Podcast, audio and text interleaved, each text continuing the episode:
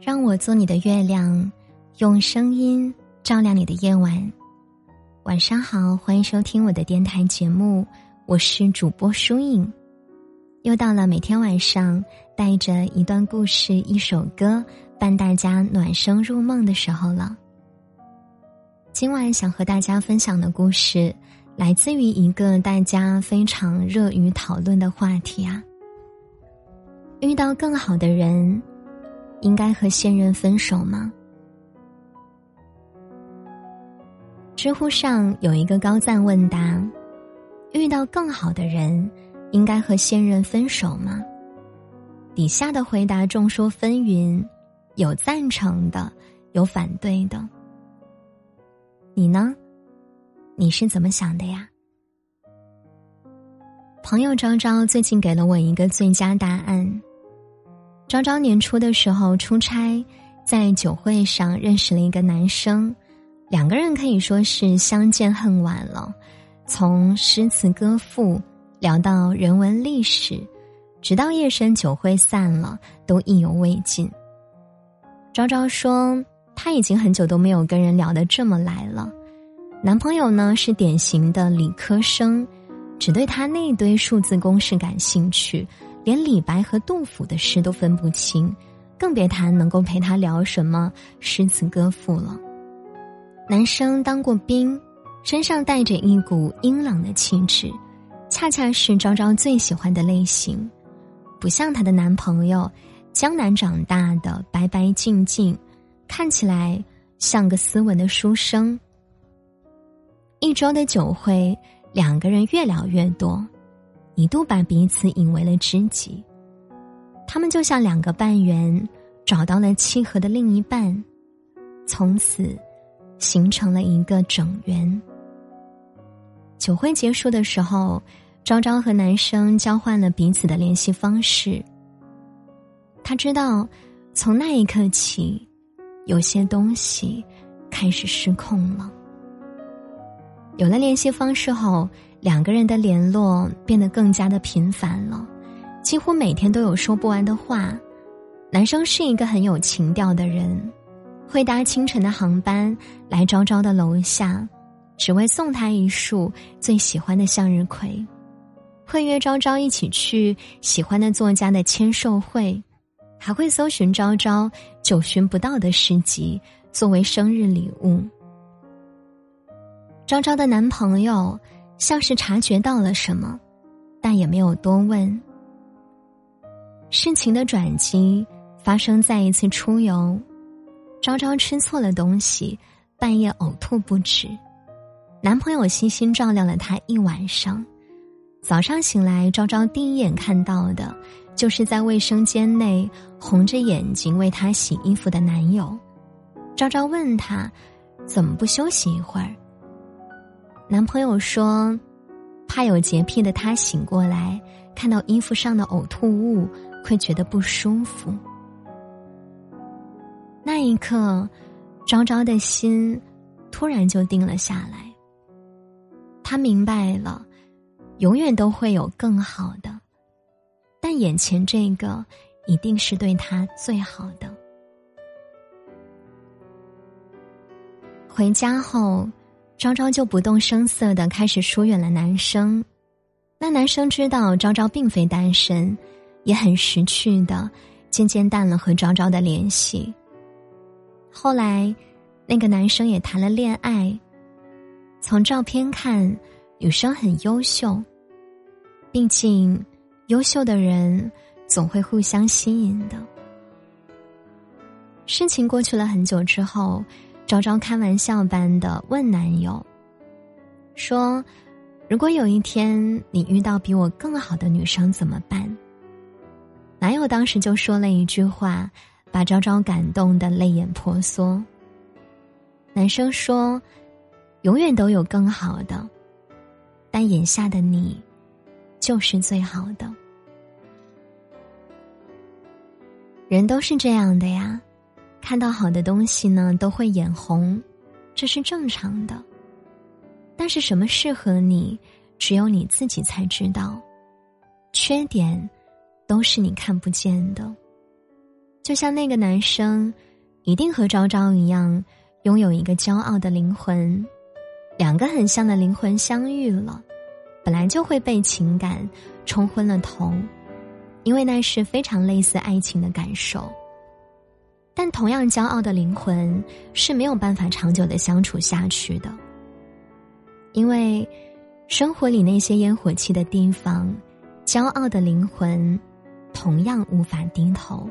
谁也不会让步，只能僵持不下。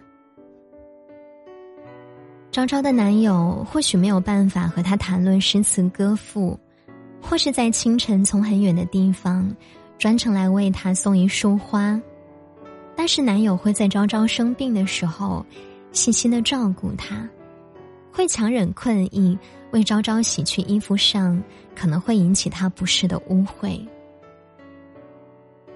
我想起了之前刷到过的一个视频，里面是这样说的：对爱而言，最难的，就是携手到老。如果爱只是一种感觉，那么当其中一个人遇到挑战，这种感觉很快就会消除，因为我们很容易在不同的人身上获得这种感觉，所以。移情别恋最经常的说辞就是“我没有感觉了”，但真正的爱，并非是一种感觉，它更多的是一种责任，是一种彼此牺牲和彼此的成就。真正的爱，一定不是一瞬间的感动，而必然是一种恒久的尾声。彼此牺牲，彼此成就，彼此尊重。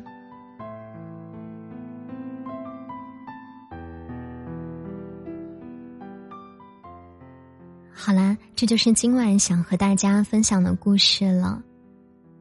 关于遇到更好的人要和现任分手吗这一个话题，你们的答案是什么样的呢？我的想法是。要不要分手，取决于现任对自己的态度。如果两个人相处的时间不快乐多于快乐，那强撑着也没有用啊，不如去找寻各自的幸福。余生那么长，干嘛要那么的憋屈自己呢？但如果是因为新鲜感的消失，或者因为对方的忙碌而一时的疏远了自己，那不如。再努力的经营一下，因为一段用心付出的感情，真的挺珍贵的。我一直觉得，同频的感知很重要，也祝愿我们都能找到那一个与自己同频率的人。好，今晚的故事就分享到这儿。节目的最后，为大家送上一首好听的晚安曲。节目的文稿以及歌单，大家可以关注我的微信公众号或者新浪微博主播疏影获取。那今晚的故事我们就先分享到这儿，听完歌早点睡，祝大家晚安，我们下期节目不见不散，好梦哟。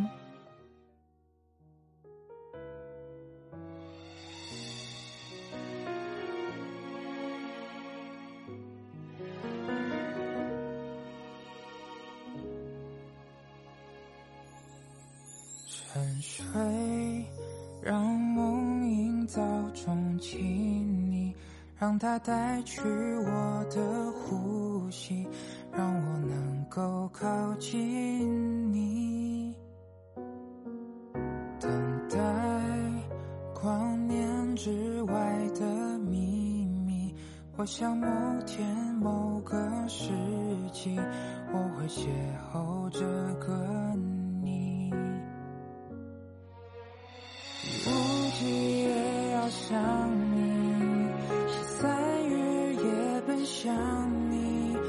早已成为我生命中的奇迹喔流着泪也要爱你得不到也要想你这个世界上我只想要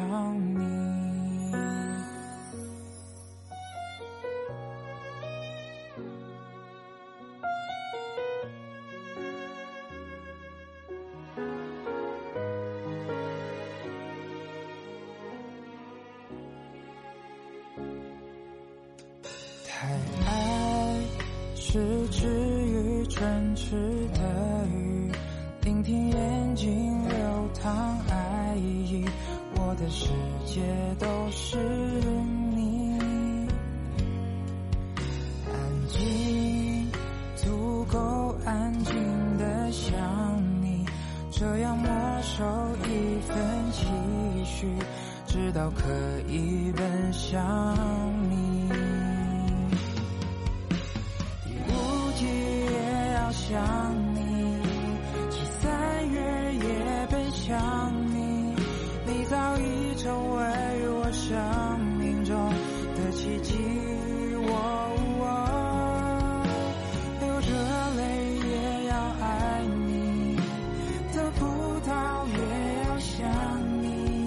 这个世界上我只想要你